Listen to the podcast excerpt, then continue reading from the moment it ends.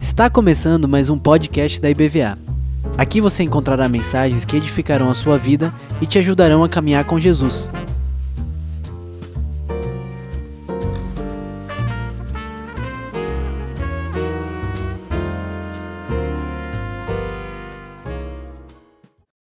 Boa noite, irmãos. Graça e paz da parte do nosso Senhor Jesus. Que alegria poder estar aqui mais uma vez com os irmãos para louvarmos, adorarmos juntos, para poder compartilhar algo que o Senhor colocou em meu coração. E essa noite eu quero conversar sobre um personagem que não é tão conhecido na Bíblia. É pouco conhecido. Quando os irmãos lançaram aí o título da mensagem, Um Legado de Enos. Sei que alguns irmãos que viram aí ficaram na dúvida quem é, né? Teve um irmão que veio falar comigo no início do culto, olha, quando eu vi quem é, eu já ouvi esse nome, vou lá pesquisar para já chegar no culto sabendo quem é ou quem foi. Enos. Quem é aqui que sabe quem foi esse personagem bíblico? Quem lembra? Pouca gente, né? Enos foi o neto, um dos netos de Adão, de Eva, filho de Sete.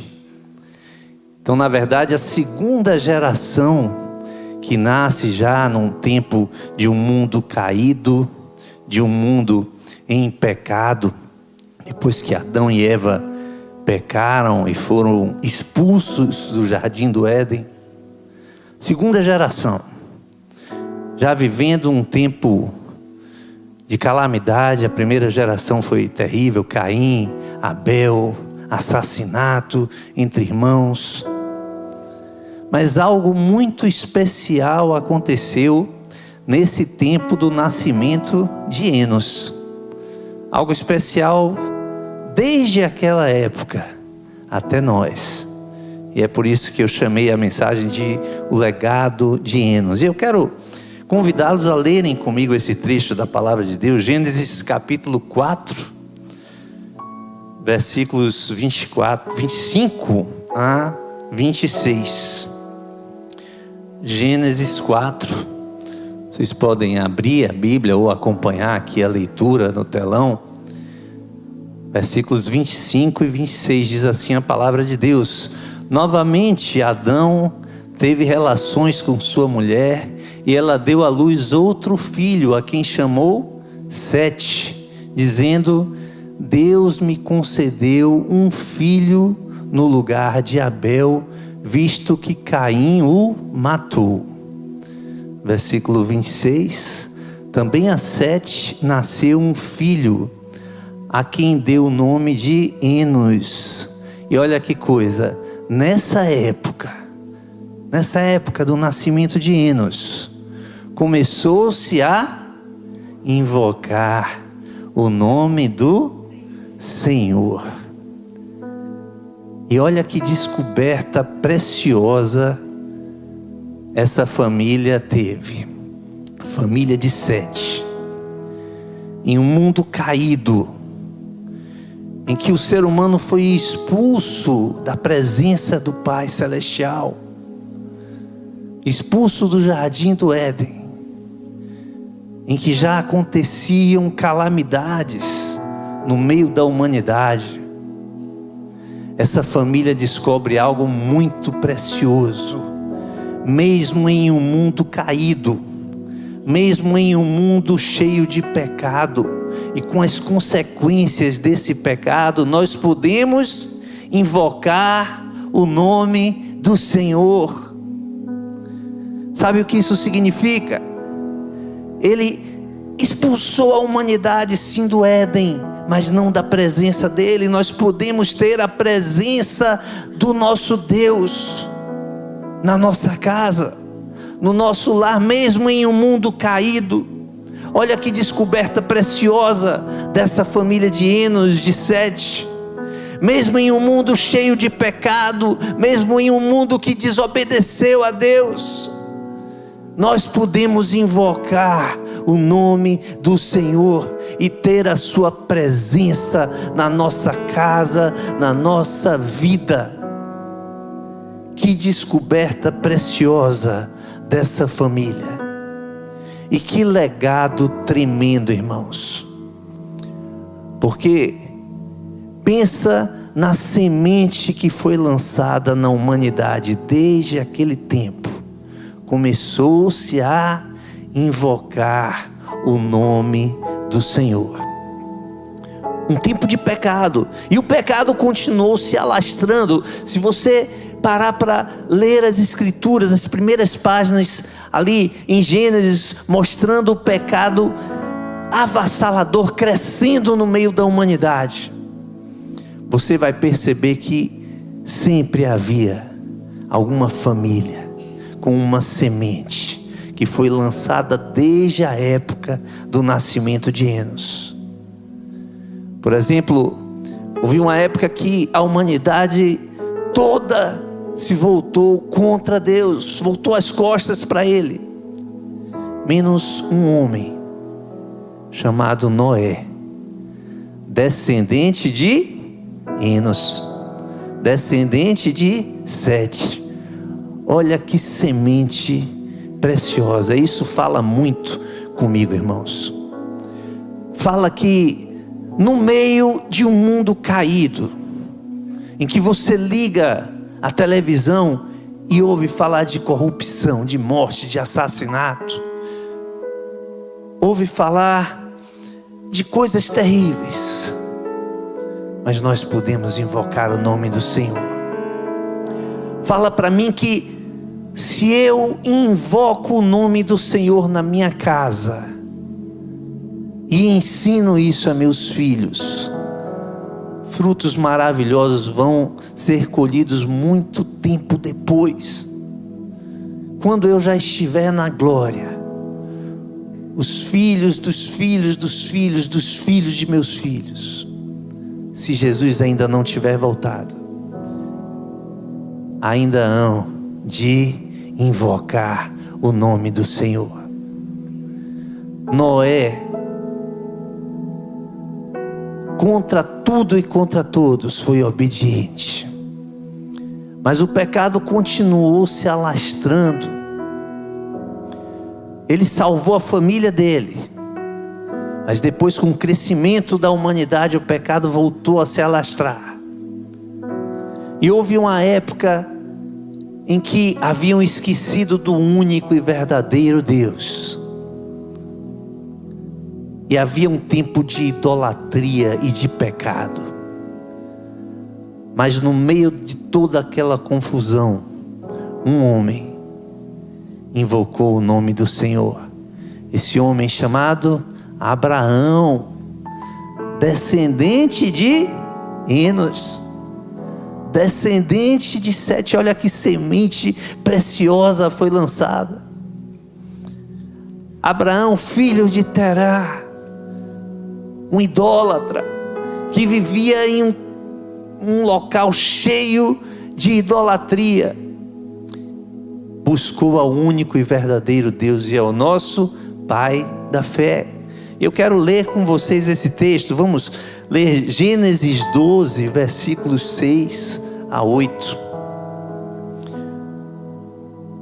Um descendente de Enos que invocou o nome do Senhor. Gênesis 12, versículos 6 a 8.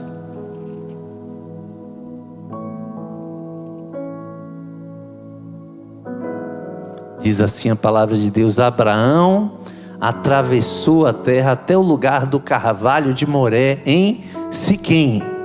Naquela época, os cananeus, povo idólatra, politeísta, habitavam nessa terra.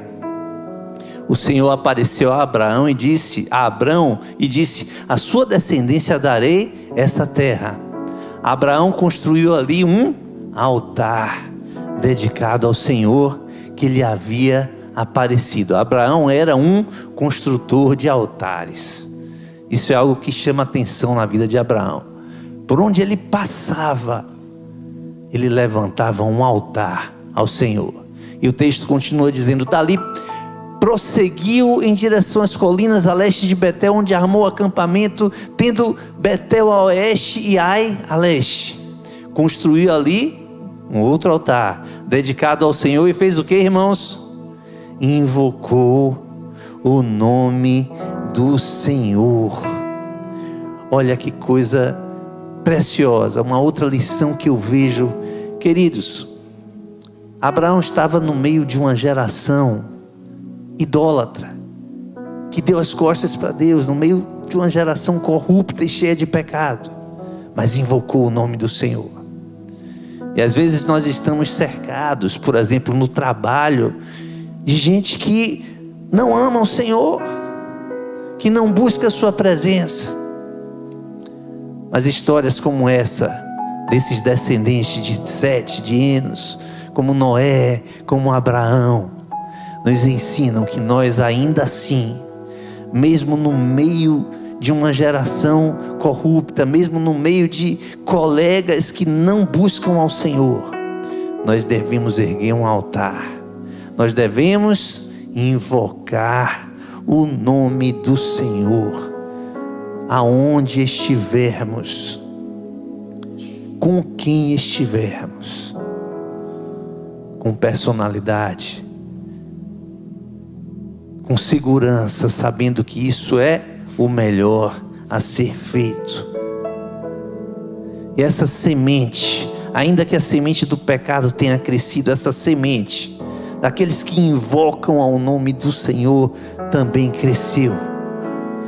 E lá na frente, um profeta chamado Joel, ele faz uma profecia a respeito do derramar do Espírito Santo. E essa profecia é muito conhecida por nós. Ela se cumpre depois, séculos e séculos depois, lá no Pentecostes. E o profeta diz assim: Olha, os vossos filhos terão visões, visões, os ossos velhos sonharão. E essa profecia fala do derramar, eu derramarei do meu espírito. E essa parte é fundamental, é linda, mas a principal promessa dessa profecia, qual é? Queria ler com vocês também. Joel 2, versículos 28 a 32. Joel capítulo 2, versículos 28 a 32 diz assim a palavra de Deus: E depois disso derramarei do meu espírito sobre todos os povos os seus filhos e as suas filhas profetizarão. Olha o derramar do Espírito. Os velhos terão sonhos, os jovens terão visões, até sobre os servos e as servas derramarei do meu espírito naqueles dias. Olha que promessa maravilhosa. Mostrarei maravilhas no céu e na terra: sangue, fogo, nuvens de fumaça o sol se tornará em trevas, a lua em sangue, antes que venha o grande e temível dia do Senhor. Agora olha só, olha como se encerra essa profecia. Diz assim: E todo aquele que invocar o nome do Senhor será salvo. Todo aquele que invocar o nome do Senhor será salvo pois conforme prometeu o Senhor no monte. Não vamos continuar, vamos parar a leitura aí. Todo aquele que invocar o nome do Senhor será salvo. E aí vem mais adiante um outro descendente de Enos, de Sete, um galileu. Ele nasce e traz consigo a própria natureza de Deus. É Jesus, descendente de Enos, descendente de Sete. Mas ele também é o Verbo vivo que desceu dos céus. Deus que toma forma humana. E agora, se não O ser humano não conseguia entender bem como é Deus, agora está mais fácil. Com quem é Deus, o que ele pensa, como ele é. Basta olhar para Jesus. Deus em forma de homem, que veio se revelar a nós. Ele veio levar sobre si os nossos pecados. Ele morre na cruz por mim e por você. Ao terceiro dia ressuscita. Passa mais alguns dias ali com os discípulos, com os que os seguem, e depois ascende aos céus e avisa aos discípulos: esperem, esperem a profecia de Joel vai se cumprir. E alguns dias depois a profecia se cumpre, o Espírito Santo vem no Pentecostes, toma aqueles homens. E Pedro, cheio do Espírito, se levanta, prega, milhares de pessoas se convertem. E ali ele lembra dessa profecia de Joel, dizendo todo aquele que invocar o nome do Senhor será salvo. Agora esse Senhor já pode ter uma face conhecida, um nome conhecido: Jesus, Deus que se fez em forma de homem. Todo aquele que invocar o nome do Senhor Jesus depois, um outro apóstolo, o apóstolo Paulo, volta a frisar a importância do invocar o nome do Senhor. Romanos 10, versículos 12 a 13. Eu quero ler também, porque esse texto também traz algumas lições importantes para nós. Olha que promessa maravilhosa. Não há, Romanos 10, versículos 12 e 13, queridos, não há diferença entre judeus e gentios, pois o mesmo Senhor é Senhor de todos e abençoa ricamente todos que o invocam. Porque, olha, todo aquele que invocar o nome do Senhor será salvo. Irmãos, olha que promessa fantástica e maravilhosa. Todo, todo aquele que invocar, não tem diferença se é judeu, se é grego, brasileiro, inglês, não tem diferença mais se é rico, se é pobre porque Deus não fará acepção de pessoas, não tem diferença se é homem, se é mulher, mas todo aquele que invocar o nome do Senhor será salvo. Nós precisamos entender que esse invocar o nome do Senhor, primeiramente é absolutamente necessário. Necessário porque o próprio Jesus disse o seguinte: ninguém, ninguém vem ao Pai se não for por mim. Então, invocar o nome do Senhor é necessário, absolutamente necessário, mas também é totalmente suficiente. Por quê?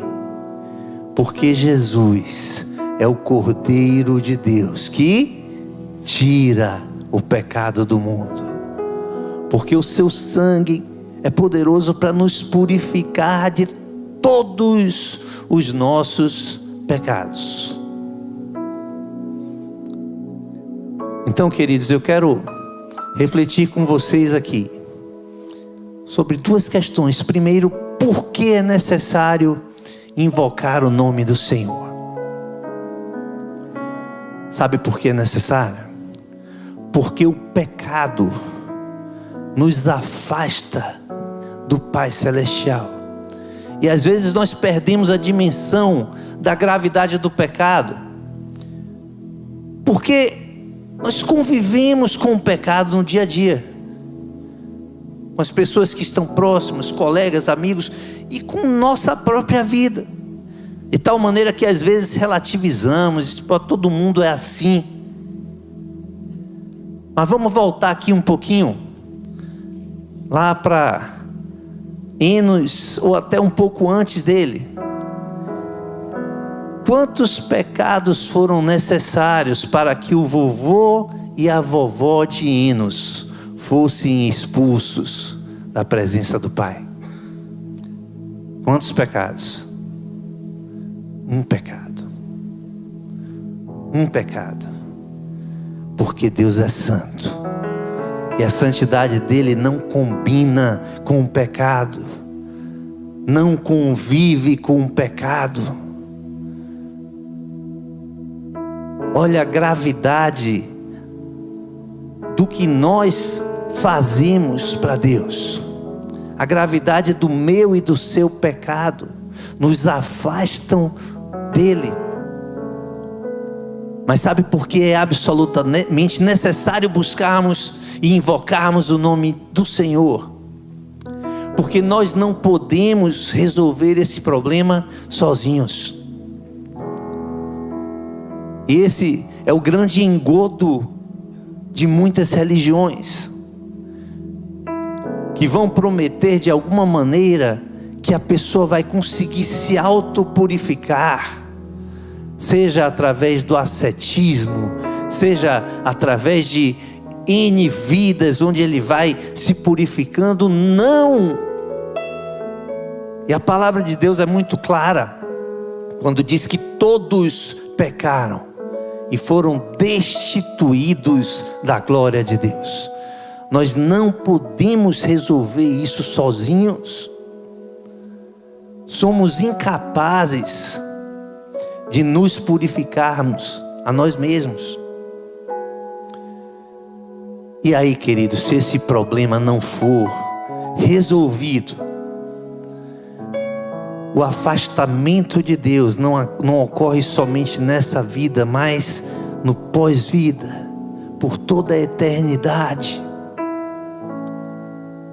Sabe por que nós precisamos desesperadamente invocar o nome do Senhor. Porque nós precisamos da misericórdia de Deus. Sabe o que é misericórdia? Interessante pensar na, no significado dessa palavra, que é a união da palavra córdia, que significa coração. Em medicina a gente estuda ali vai auscultar. O ictus córdia, a ponta do coração, né? Então, córdia, coração. Miserê, miséria. A misericórdia de Deus é quando Ele debruça o seu coração sobre a nossa situação de miséria que o pecado nos coloca e que nós sozinhos não podemos resolver. Sabe por que precisamos invocar o nome do Senhor, queridos? Porque Jesus é a plena expressão da misericórdia de Deus. Porque Ele enviou o Seu Filho para fazer o que nós não podemos, para levar sobre si o meu e o seu pecado. É por isso que precisamos desesperadamente invocar sempre o nome do Senhor, trazendo esse legado de sete, de para dentro da nossa casa, para dentro da nossa vida. Agora, se pensamos no porquê, por que precisamos invocar, eu quero refletir com vocês sobre também como devemos invocar o nome do Senhor? Será que parece algo simples? Todo aquele que invocar, então é só eu chamar aqui, Senhor Jesus, estou salvo. Mas aí o próprio Jesus vem e diz: Olha, não é fácil assim, não é tão simples. Olha o que ele vai dizer. E aí eu peço para que você abra mais uma vez a sua Bíblia, agora no livro de Mateus.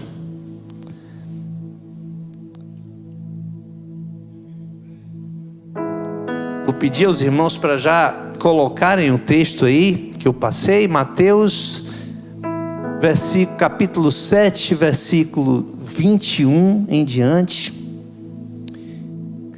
Olha o que Jesus vai dizer: não, não, não, não, não é só falar Senhor, Jesus, porque nem todo aquele que me diz Senhor, Senhor, entrará no reino dos céus, mas apenas aquele que faz a vontade do meu Pai que está nos céus. Muitos me dirão naquele dia: Senhor, Senhor, não profetizamos em Teu nome, em Teu nome não expulsamos demônios, não realizamos muitos milagres. E eu lhes direi claramente: nunca os conheci. Afastem-se de mim, vocês que praticam o mal. Portanto, quem ouve essas minhas palavras e as pratica, é como o homem prudente que construiu a sua casa sobre a rocha. Vou pedir para voltar um pouquinho para o primeiro versículo.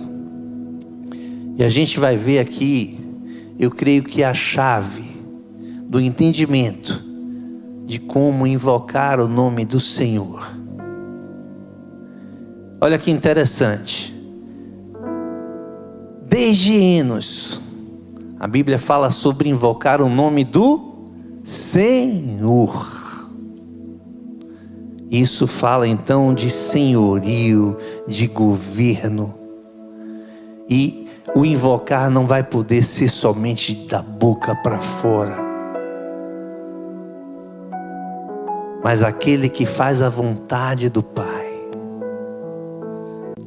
Aqueles que, em suma, em resumo, entregaram o governo da sua vida ao Senhor saíram do trono e disseram: Toma, esse trono é teu, o trono da minha vida é o Senhor que reina. Eu quero viver debaixo da tua direção, em obediência à tua vontade. E aí essa pessoa vai dizer: sim, Ele é o meu Senhor, verdadeiramente. Porque eu sou seu súdito porque eu busco lhe obedecer, porque eu busco fazer a sua vontade. Esses são aqueles que invocam o nome do Senhor verdadeiramente. Há pessoas que invocam por motivos errados e de maneira falsa, como os falsos profetas, buscando exploração e ganhos, há aqueles que invocam de uma maneira errada, porque não o invocam verdadeiramente como Senhor, esses terão uma surpresa muito ruim no dia da colheita final, porque vão dizer: Senhor, nós não fizemos, não acontecemos, quantas coisas. Jesus vai dizer: Não, não conheço vocês. Por quê? porque não tinham Jesus como Senhor. Porque não entregaram o trono a Ele. Quem é que está sentado no trono do teu coração?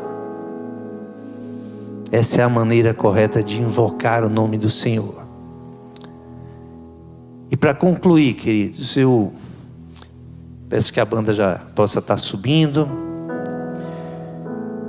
Eu quero concluir dizendo o seguinte: aquele que invocar o nome do Senhor será salvo, e esse texto fala sobre a principal, o principal benefício que existe em invocar o nome do Senhor. Seremos salvos da ira divina, seremos salvos, sim, do afastamento do Pai, teremos acesso de novo a Ele, aqui na terra e na eternidade. Mas o invocar o nome do Senhor também nos traz outras coisas preciosas. Muitas vezes nós podemos invocar o nome do Senhor também para coisas presentes, para problemas que vivemos hoje, porque o Senhor vem quando o invocamos.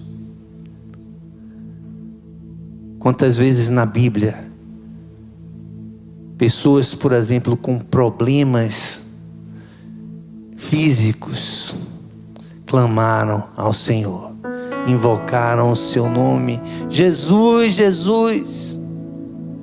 Lembra do cego gritando por Jesus, o filho de Davi: Jesus, filho de Davi, tem misericórdia de mim. Então você que tem vivido algum problema, seja na área física, seja na área emocional. Pessoas com tristeza, pessoas com amargura, depressão. E a gente para para lembrar que pessoas com ansiedade, que Jesus diz assim: olha, lancem sobre mim as vossas ansiedades. Irmãos, podemos invocar o nome do Senhor no meio das nossas aflições, sejam problemas relacionais. Quantos milagres nós temos visto o Senhor fazer. Você que tem vivido uma crise, casamento, com os filhos, você que tem parentes que estão longe do Senhor, invoca o nome do Senhor nessa noite, porque Ele pode estender a sua mão e operar grandes milagres e fazer grandes coisas. Pessoas com problemas financeiros, pessoas às vezes desesperadas, invoquem ao Senhor, que a palavra nos ensina que as portas que ele abre, ninguém fecha. Ninguém é capaz de fechar. Então a gente vai convidar aqui vocês a termos mais um tempo de oração. Vou convidar o pastor Heraldo.